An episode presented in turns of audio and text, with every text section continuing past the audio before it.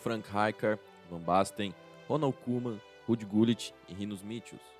Os mais fanáticos pelo esporte, que gostam de times históricos do futebol, certamente já ouviram esses nomes e ao ouvi-los lembram da belíssima camisa laranja utilizada pela Holanda na campanha da Eurocopa de 88 que a gente vai contar agora.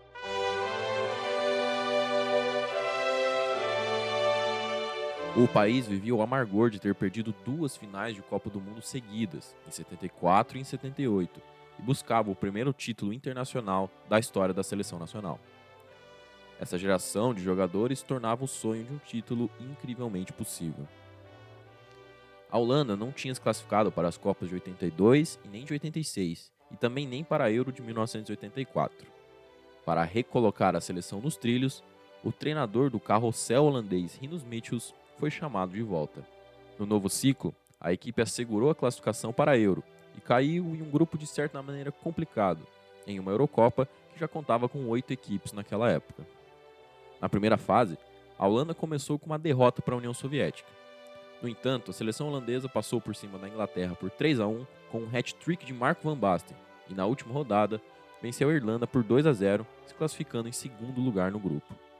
Nas semifinais, a Holanda enfrentou um verdadeiro fantasma do passado, a Alemanha Ocidental, que havia derrotado o carrossel de Johan Cruyff na final da Copa do Mundo de 74.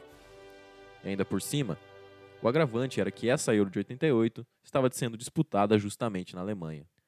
Na partida, o drama começou aos 10 minutos do segundo tempo, quando Lothar Matthäus converteu um pênalti e abriu o placar para a seleção alemã. Apesar do baque, a Holanda não desistiu 20 minutos depois, Marco Van Basten foi derrubado na área e o juiz apitou. Ronald Koeman foi para a bola e, com uma batida muito forte, colocou a bola no canto oposto do goleiro e empatou a partida. Com o jogo se encaminhando para o final, a prorrogação parecia certa. No entanto, Marco Van Basten tratou de chocar os alemães presentes na arena em Hamburgo. O centroavante recebeu um passe em profundidade e com um carrinho alcançou a bola, colocando ela na bochecha da rede à esquerda do goleiro. O gol garantiu a vitória e a classificação da Holanda para a final da Eurocopa e também espantou um fantasma que atormentava a seleção há mais de 14 anos. A final foi disputada no belíssimo e com design inovador Estádio Olímpico de Munique. A adversária da Holanda era a União Soviética, seleção que havia vencido a Laranja na primeira fase. A seleção holandesa chegava na final em êxtase, mas um pouquinho desconcentrada. Após exorcizar o fantasma da Alemanha que assombrava o país, os jogadores já estavam muito satisfeitos. Histórias contam que o jogador Van Breukelen disse em um café da manhã que se pudesse escolher entre vencer os alemães ou os soviéticos, ele certamente escolheria vencer os alemães. Marco Van Basten retrucou, dizendo que não era bem assim e que eles ainda tinham uma final para jogar naquele ano. Rinus Michels também concordou. Um dia antes da final, o técnico recebeu um relógio de presente dos atletas. Mitchell ficou muito emocionado com o gesto, mas disse que devolveria o relógio caso o time fosse derrotado na final da Eurocopa. O clima do jogo era tenso, mas a Holanda até que jogava tranquila. O ataque da União Soviética era poderoso, mas Frank Rijkaard e Van Tigelen faziam bela partida lá atrás.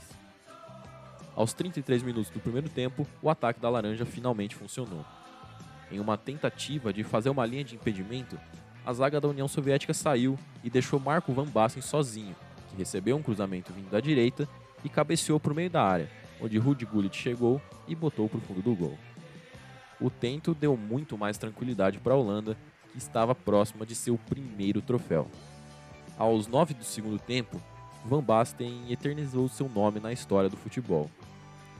Van Tigelen cruzou uma bola para a área, da esquerda para a direita, a bola veio muito alta e passou pela segunda trave, indo em direção à lateral do campo.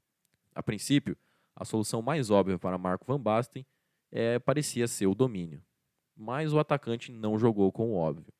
Em um ângulo completamente fechado e com a bola caindo rapidamente, Van Basten emendou um chutaço de primeira. A bola descreveu um arco perfeito e encobriu o goleiro soviético, que certamente não esperava por aquele chute. Van roubou. São quatro contra quatro. Pode ser um bom momento da Holanda. Murren faz o cruzamento. Van Basten! Gol!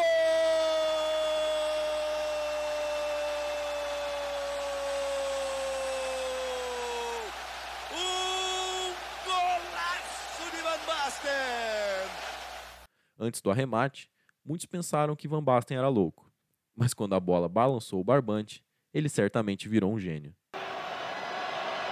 Zavarov able to turn. Here's Muren. In towards Van Basten. Oh, what a fantastic goal! A brilliant goal by Marco Van Basten. The coach can't believe it. No. Após o segundo gol da Holanda, a União Soviética foi para cima e fez muita pressão. Nos momentos finais do jogo, os soviéticos tiveram um pênalti ao seu favor. Mas aquela Euro estava destinada a ser da Holanda.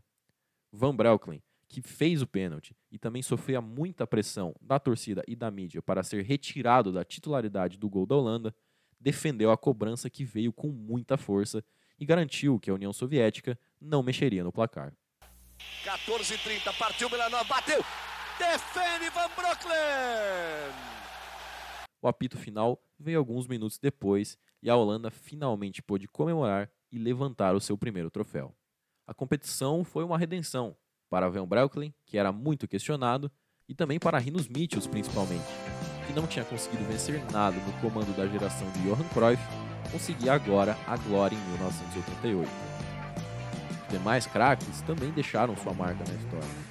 E Marco Van Basten se eternizou nos livros de futebol, fazendo um dos gols mais bonitos de todos os tempos.